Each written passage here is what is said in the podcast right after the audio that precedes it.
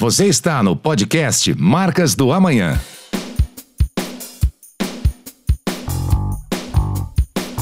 Fala pessoal, sejam bem-vindos ao nosso podcast Marcas do Amanhã. Eu sou André Correia, serei o apresentador de vocês aqui hoje. Bom, para quem está chegando agora, para quem já viu então, né? Esse podcast aqui ele nasceu para compartilhar conhecimento. Como diz o meu amigo e parceiro Marcos Hiller, conhecimento só é conhecimento quando ele é compartilhado. Então, para você aplicar aí no seu negócio, na sua vida, na sua carreira, e também mostrar um pouquinho do que a gente acredita, de como a gente aplica aqui, como a gente vive o nosso dia a dia. E o mais importante, né? Sempre trazendo convidados aí, é, onde a gente fala que a gente aprende muito com os nossos convidados. E hoje a gente vai receber aqui a Renata Sveibel, Renata, conheci ela num grupo da Suelen. Alô, Suelen, um abraço da Brasil para Itália. conheci a Renata num grupo. É, puxa, a Renata tem 20 anos de experiência no mercado de comunicação, nos últimos 11 anos é, que ela atuou aí no mercado corporativo. Ela foi diretora de comunicação externa da Heineken. Teve a oportunidade de desenvolver aí narrativas de comunicação para projetos incríveis e inspiradores como Rock in Rio, Fórmula 1, Lollapalooza, entre outros. Ela passou por marcas como a Coca-Cola, Fensa, Siemens, Vivo, passou pela DPZ, a DPZ voltou a usar o nome agora, né? A Renata vai falar um pouquinho também sobre isso pra gente. Bom, e aí toda essa bagagem que ela tem, ela criou um método próprio e hoje ela tem a sua própria consultoria, com foco específico aí em mulheres. Então estou muito feliz de receber a Renata aqui. É, e o tema de hoje é um tema que a gente fala muito aqui na Tomorrow. Como construir uma marca forte e ser lembrada como referência no seu mercado.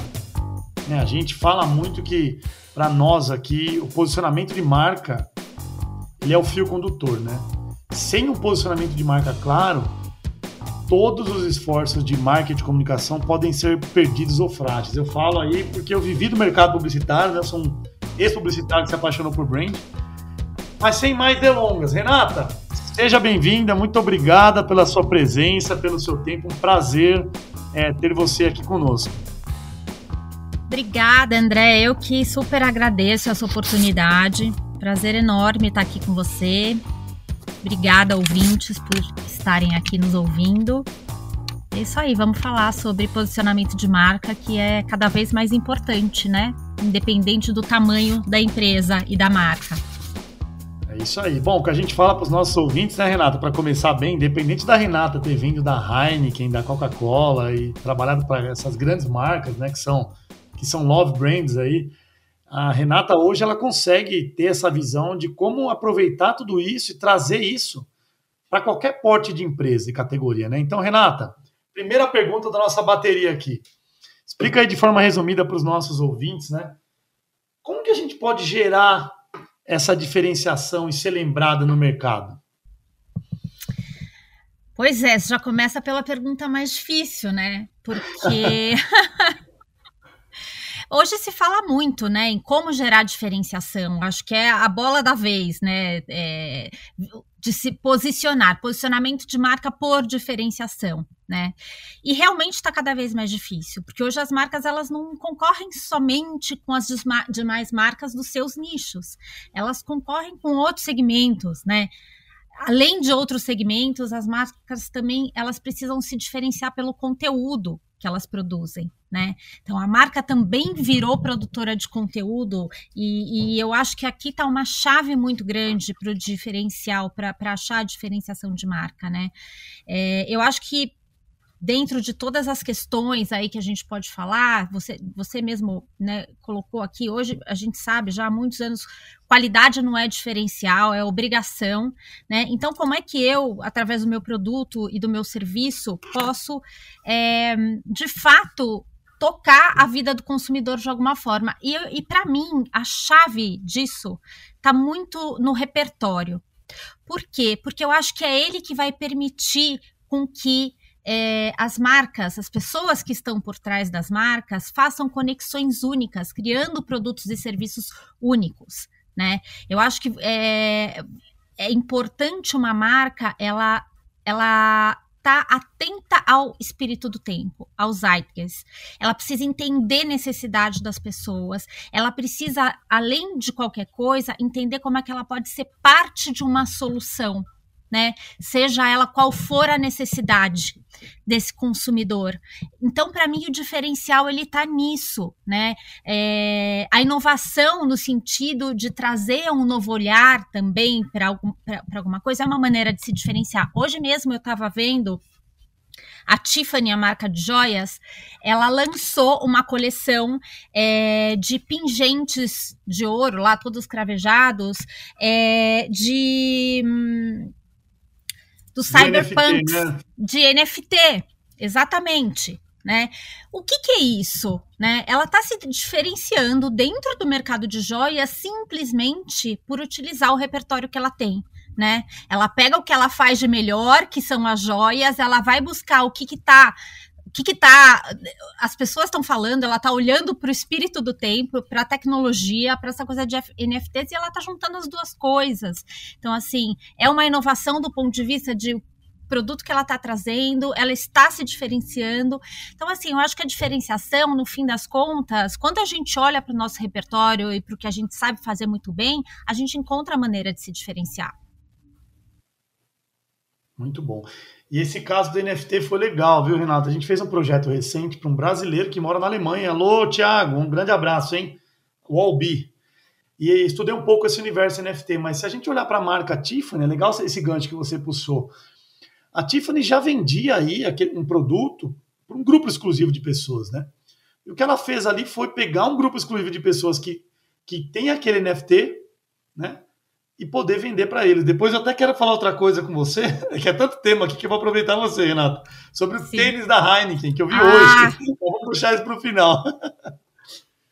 Mas muito legal. Eu acho que a gente fala, né, Renato, é muito difícil ser diferente hoje em dia, né? Então, é o que você disse aí, pessoal, anotem aí papel e caneta.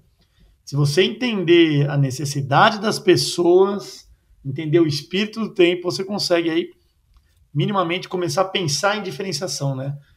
Eu acho. Não é tão simples. Acho. Hoje não é fácil ser diferente, né? Muito difícil, né?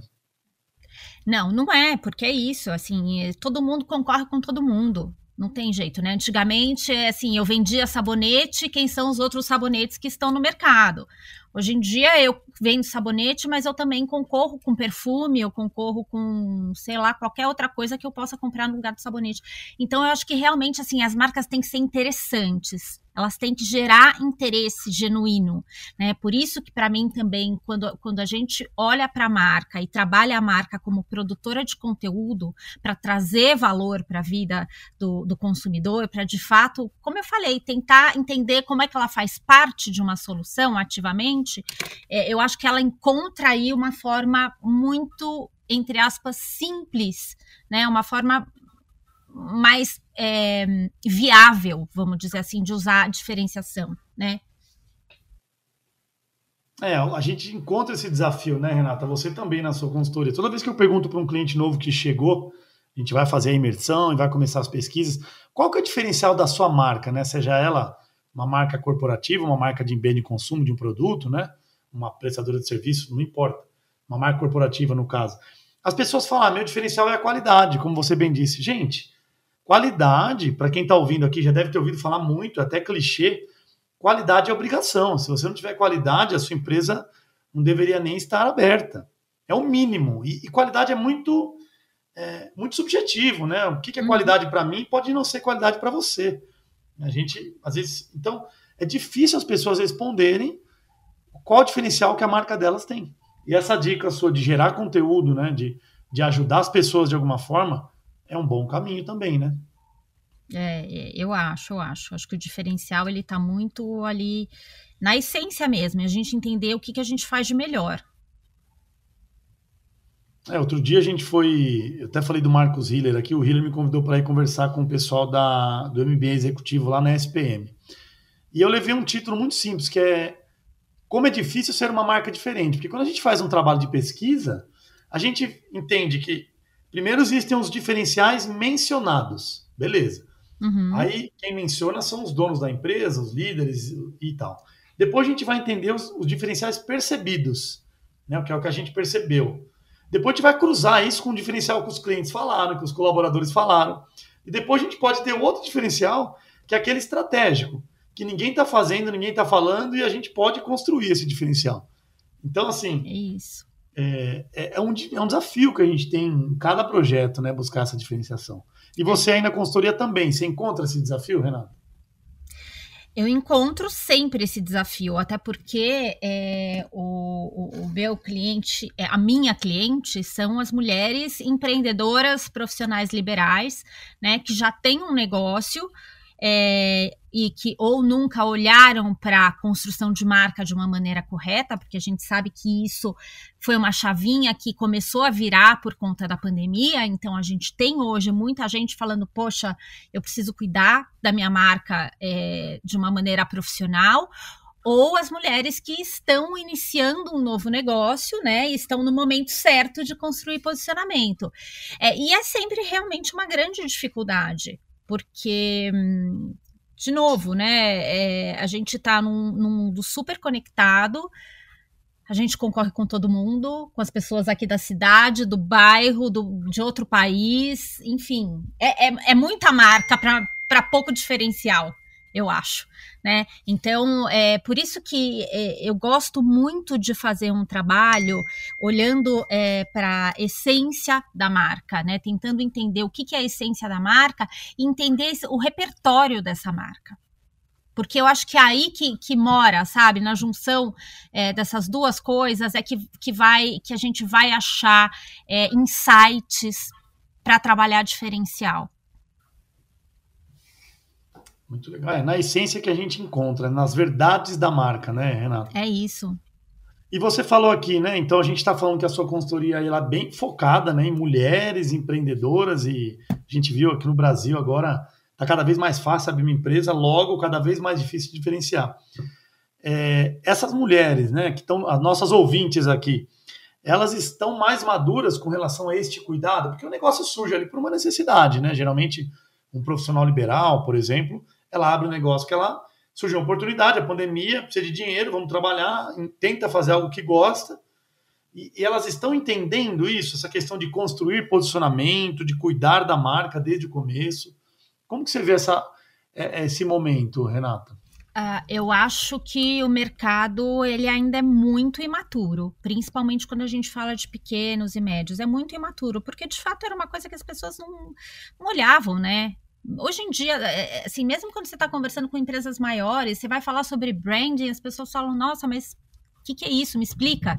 Né? O branding, ele não é tangível, né? Então, o que eu percebo é que é, essas, essas empresárias, elas sabem né, que elas precisam trabalhar marca de alguma forma, mas elas não entendem o que é isso. Elas chegam, na maioria das vezes, muito perdidas, né? Porque é aquela coisa, ah, elas sabem, é, é, é, a história é sempre a mesma. Ah, Renata, eu sei que eu preciso estar no Instagram, eu preciso abrir um Instagram, eu preciso é, me diferenciar, e como é que eu faço isso? E aí, é, eu, eu, eu, faço tanto mentoria quanto consultoria. Na mentoria, que são as empresárias que vão pôr a mão na massa, vamos dizer assim, é, a gente passa por um processo mesmo de, de, de educar o que, que é? Uhum. O que, uhum. que é um posicionamento de marca? O que, que constitui? Como é que você faz isso? Para onde a gente precisa olhar? É, para que a pessoa realmente aterrize o que, que é isso. E aí ela passa a entender né, que o posicionamento de marca não é você abrir um arroba no Instagram e uhum. ir lá e começar a postar um monte de coisa, né? É, pelo contrário, o Instagram é uma ferramenta dentro de uma estratégia muito maior que você vai usar. Perfeito. É começou pelo pelo canal, né? Primeiro a gente tem que entender quem eu sou, é para quem eu quero construir valor. Será que essa pessoa está nesse canal? Exatamente. Obviamente que o Instagram é uma das maiores redes que está tá caindo, mas é uma, é uma rede ainda com muita gente lá dentro. Sim. Então, mas acho que é começar de trás para frente, né? A gente fala muito isso. e é, é legal exatamente. o nosso trabalho. Eu falei isso para a Guta, né? A gente é, é, meio que um missionário do branding, né, Renata? Nós é. todos, acho que, de alguma forma aqui estamos investindo energia, gastando saliva e ajudando, né? Educando o mercado. É, eu, eu, eu falo que, que nós, como profissionais, nós temos um papel muito importante. É, que o primeiro é, é, é, de educar do ponto de vista de por que, que o branding é tão importante para uma marca, por que, que uma marca ela não se sustenta se ela não tiver um, um branding bem construído. E segundo, porque em, ter, em tempos de redes sociais a gente tem muito chamado profissional do Instagram, né? Então, assim, as pessoas também têm que. A gente, eu acho que a gente tem um papel muito importante é, de educar com relação a quem é esse profissional de branding que pode te ajudar, né? Uhum. Quem são as pessoas que você deve procurar? Quem são as consultorias, as agências? É, o que, que, você tem que buscar nessas pessoas? O que, que você tem que perguntar para elas para saber se elas realmente entendem né, de construção de marca? Então, acho que a gente, a gente tem um papel muito importante. É, um papel de grande responsabilidade, né? A gente está aqui ajudando as pessoas, né? E, e, às vezes a gente vê no mercado um pouco de falta de maturidade, né? Principalmente quando a gente fala de Instagram, né? Os grandes gurus que surgiram aí e às vezes nunca pisaram dentro de uma empresa, né? É isso. Então, a gente é tem uma grande responsabilidade aqui também de fazer algo sério e ajudar as pessoas, né? É exatamente Agora, Renato, isso. Para quem está nos ouvindo aqui, é, a sua passagem aí pela Heineken, pela Coca, né? São grandes marcas que todo mundo conhece. Existe, aterrizando, vamos falar da, da, das suas clientes ou até outros ouvintes aqui, empresas familiares, como a Tomorrow atende, empresas de médio porte. O que, que a gente pode aplicar nesses negócios de portes menores, independente da categoria de atuação? Que, quais são os aprendizados que essas marcas deixaram e deixam para você?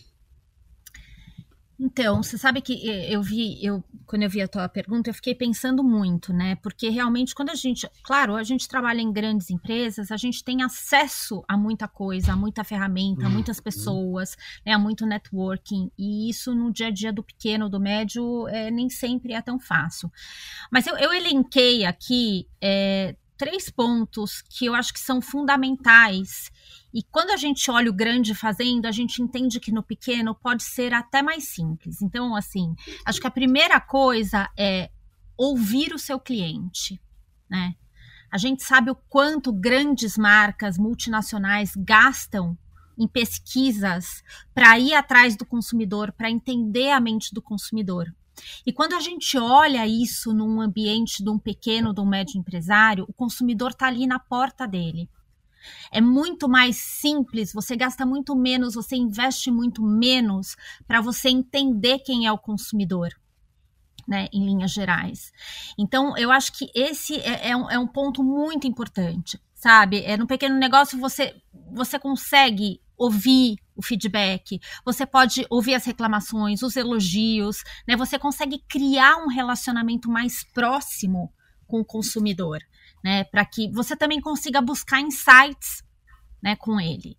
Então, acho que o primeiro ponto é isso, né? A gente, é, é a gente tem, tem uma, é, um, um, organograma menos, é, mais desburocratizado, e, e, eu acho que isso pode ser feito de uma maneira mais objetiva até. É, o, o outro ponto é a questão da experiência, de gerar experiência para o consumidor. É, e quando eu falo experiência, é engraçado, quando eu falo sobre experiência para os meus clientes, eles já imaginam gastar também um caminhão de dinheiro, fazer umas ações incríveis. E não é isso, né? A experiência, ela está muito mais no detalhe, né? Ela está em como você se preocupa em atender ali quando aquele cliente ainda é um prospect, quando ele ainda está ali te, te, procurando, te namorando, durante o processo de venda e principalmente depois, né? Então, você pensar nessa experiência, nessa jornada do consumidor em contato com a sua marca, com a sua categoria, é uma das coisas, assim, que a gente tem que ter em mente também. É, e os grandes pensam muito nisso, fazem muito bem isso. É, e por último, claro, eu não gosto de falar gastar tempo, mas é investir tempo em desenvolver uma estratégia de posicionamento de marca, de comunicação de marca. Eu sei que no corre-corre do, né, do dia a dia dos pequenos e médios é muito difícil conseguir sentar algumas horas com equipe ou até sozinhos para pensar numa estratégia por isso que a gente existe, inclusive, aqui, né, André, para ajudar uhum, essas uhum. pessoas que muitas vezes não têm o braço interno. Mas sem estratégia, a gente não coloca uma marca de pé por muito tempo. Então, eu acho que são esses três pontos é, que os grandes, as grandes empresas é, trabalham muito bem, nos ensinam muito bem como fazer e que a gente consegue de fato aplicar, independente do tamanho da empresa. Perfeito. Olha, pessoal, anotem aí, peguem papel e caneta. É uma aula gratuita da Renata aqui, né? Então, ponto um, ouça os seus clientes. Ponto dois, pense na experiência. Ponto três, invista tempo. Né? E quando a gente fala de ouvir o cliente, né, voltando para invista tempo na estratégia da marca, no posicionamento, né, Renata? Isso. Quando a gente fala aqui de ouvir os clientes, muitas vezes o empreendedor ele está ali no rolo compressor do dia a dia, né, atrás do balcão no varejo, ou fazendo uma série de coisas. Ele até tem uma relação com o cliente, mas é muito transacional, né? Ele acaba não parando para conversar, tentar entender do cliente, poxa, onde eu posso melhorar? O que foi isso. bom, né, nessa entrega? O que foi? Então trabalhar isso e é o que você falou, às vezes não necessariamente tem um custo alto. Não. É, é questão de planejar, programar e parar para fazer. Né? Exatamente. Né? A experiência, é... outra dica aqui super simples. Às vezes a experiência, como a Renata disse, não precisa estar envolvida com dinheiro. A experiência pode estar no título de um e-mail ou na forma de uma comunicação personalizada para o cliente, ou na preocupação é, que o seu cliente vai parar o carro na rua quando você vai fazer uma reunião com ele, se você tem uma sede fixa. Eu acho que todos os detalhes ali é, podem contribuir para uma experiência boa, né?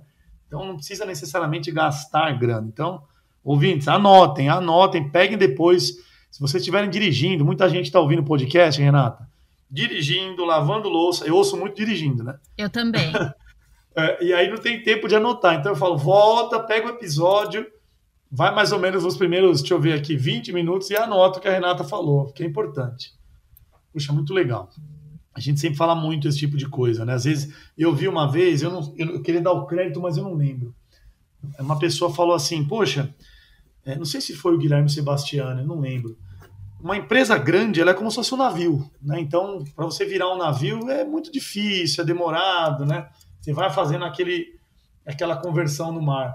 Imagina que uma empresa pequena é um jet ski. Ela é muito mais fácil de você girar, manobrar tem menos processos, menos, a quantidade de pessoas é menor, é menos burocrático. Então você consegue construir marca ou pensar nos detalhes de uma forma mais ágil. E não necessariamente gastando dinheiro, não é isso, Renato? É possível, né? É, exatamente. É, é acho que é, é, é, bem isso que você falou, né? Uma empresa pequena, ela, ela, ela tem uma agilidade que as grandes não têm e que isso precisa ser usado a favor mesmo, né? Se, aproveita que a gente está falando dessas mulheres, de alguns clientes, você, quer, você consegue citar alguns casos, Renata, recentes, ou talvez se você não quiser citar nome da empresa, da marca, mas alguns casos recentes na sua consultoria, na mentoria, que, que pode ajudar os nossos ouvintes, um caso prático. Você já falou aqui de três coisas super relevantes é, para tentar tangibilizar ainda mais para quem está nos ouvindo aqui. Ai, olha, tem, tem tanta coisa assim, deixa eu ver o que que eu, do que, que eu posso falar. Tem, olha, tem uma, uma cliente, eu trabalho muito para profissionais liberais, né? Então, uma cliente minha, uma dermatologista, ela, né, e a área de dermatologia na medicina hoje está super em alta, né, por conta dos procedimentos, né, está se popularizando, vamos dizer assim. Só que o que acontece é que hoje não só o médico faz é, procedimento, né? Hum. Um dentista pode fazer um procedimento, dependendo do procedimento. É, e ela tem um viés totalmente antropológico para o trabalho dela. Que quer dizer que para ela a dermatologia ela é integrada, a saúde é integrada, de dentro para fora, de fora para dentro. E ela falou, Renata, é, como é que eu trabalho isso? Porque eu acho que isso é um grande diferencial né? Porque, Sim. um exemplo, não adianta a pessoa vir aqui querer fazer um monte de preenchimento no rosto, mas ela não se cuida, a alimentação dela não tá boa, a cabeça dela não tá boa, assim, ela não vai gostar do resultado. Mas como é que eu trabalho essa questão toda da, da antroposofia? É, eu falei antropológico, desculpa, é antroposófico, é, de uma maneira que eu também não espante as pessoas achando que eu sou aquela pessoa paz e amor que vai, né? Porque as pessoas têm um pouco de, de preconceito. E a gente uhum. fez um trabalho super interessante com base em conteúdo mesmo, educar é, o consumidor com relação ao que, que é antroposofia, né? Como esse, esse olhar antroposófico ele já está no nosso dia a dia. É só uma questão da gente entender como a gente consegue tratar é, nós mesmos de uma maneira holística. É, e foi super interessante isso, porque ela realmente tem muito conhecimento. Ela é uma pessoa que ela vai anualmente para uma instituição na Alemanha, que é super renomada nessa área da antroposofia, e ela não usava isso. Então a gente fez um trabalho muito baseado é, no, na, na educação. É, e, e foi super legal.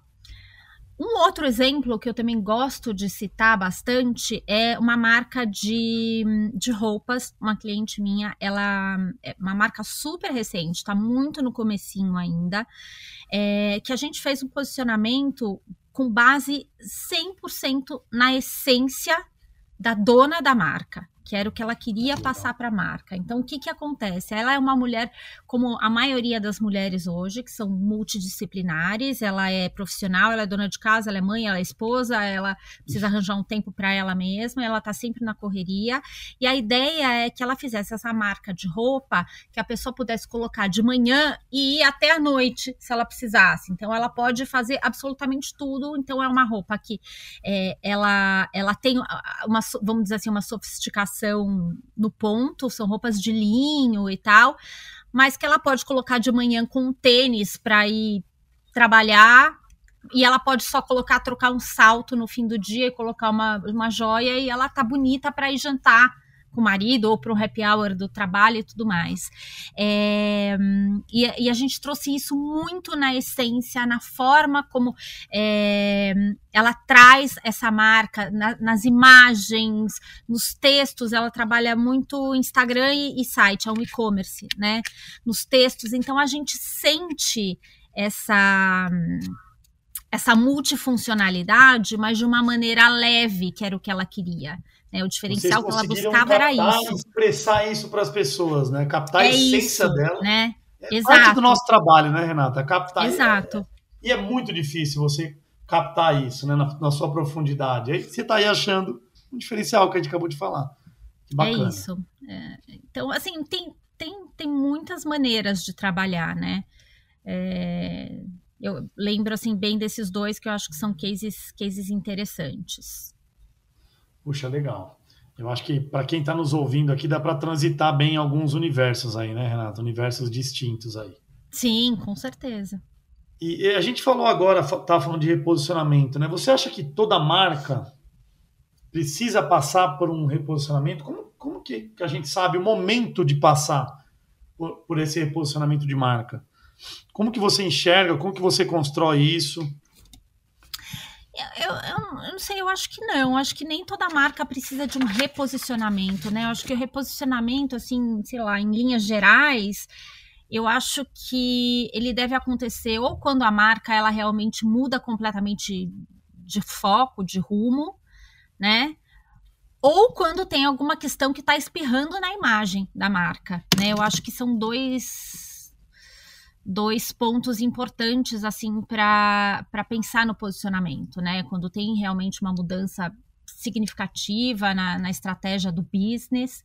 É, eu tenho, tenho um exemplo né, que eu, eu vivi dentro da Heineken, que é bem interessante de reposicionamento, que é da marca Kaiser, né?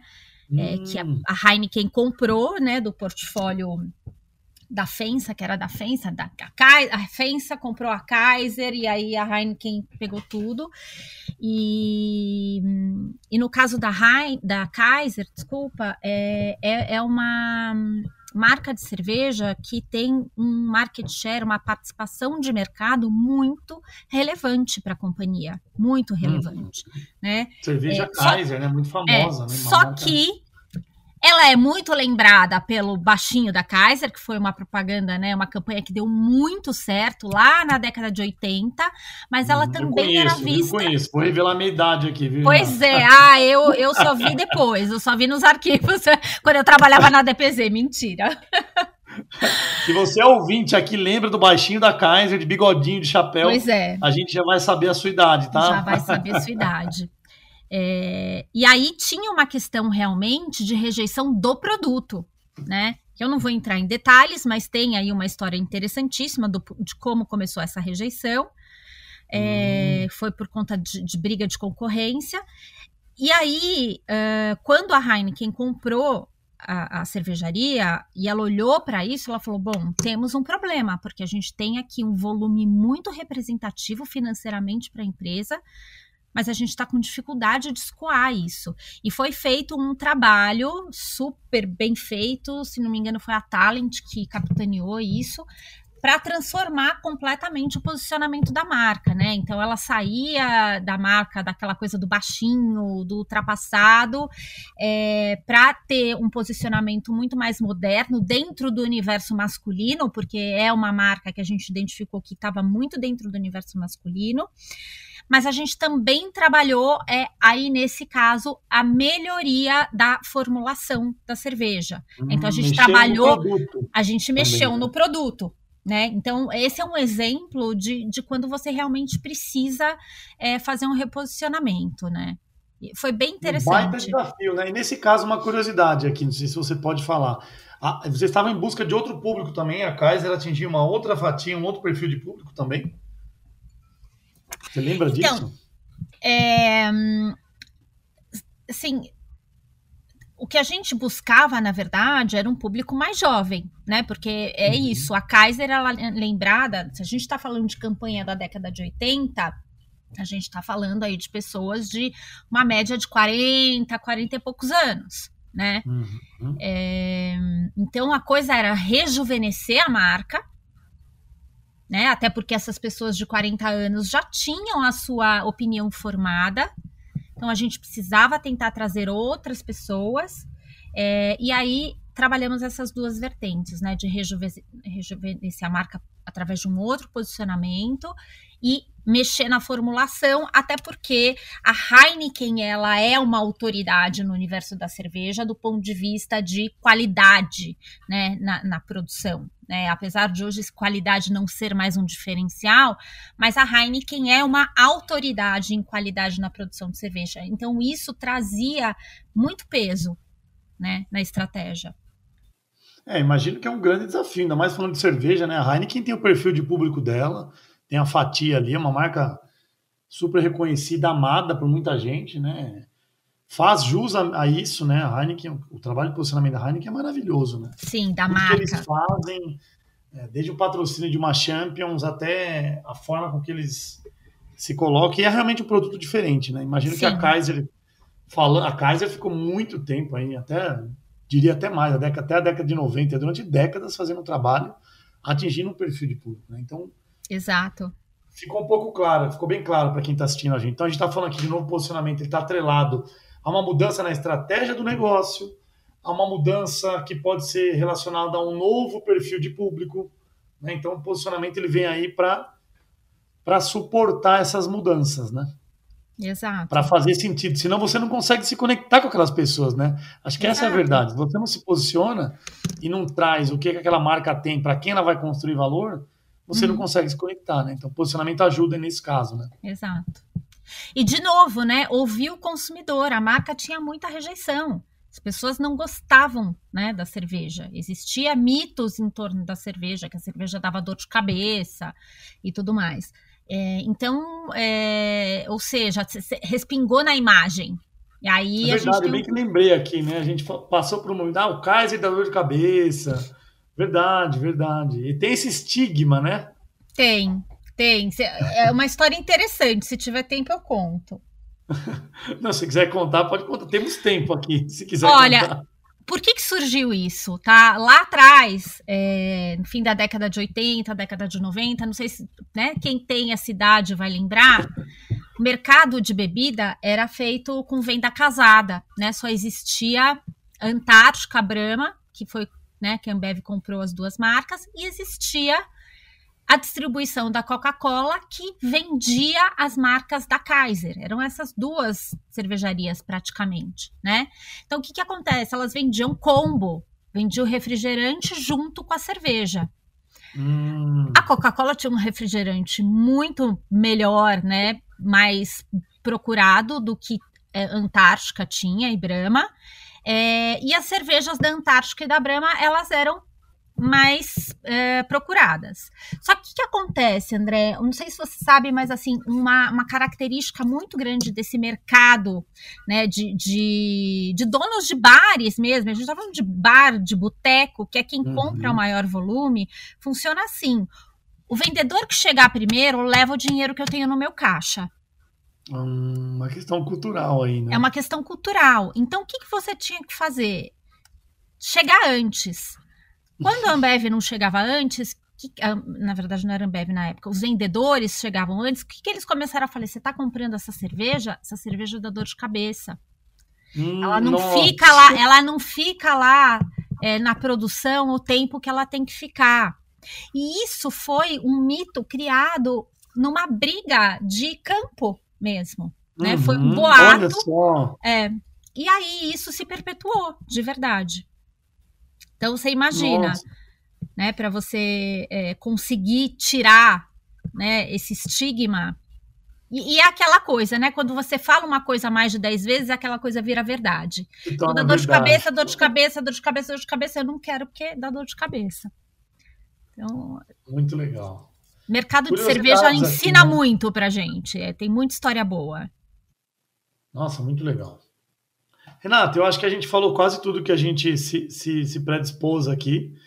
Eu queria saber se você consegue deixar para os nossos ouvintes, além do que das três dicas que você já passou, algumas dicas finais aí para quem quer construir uma marca forte, relevante, ser lembrado. A gente falou aqui, ó, pessoal, falou de, de buscar a essência, de entender a essência, que é um trabalho que a gente faz, de gerar aí um conteúdo, ser uma marca que gera conteúdo pensando na necessidade das pessoas, né?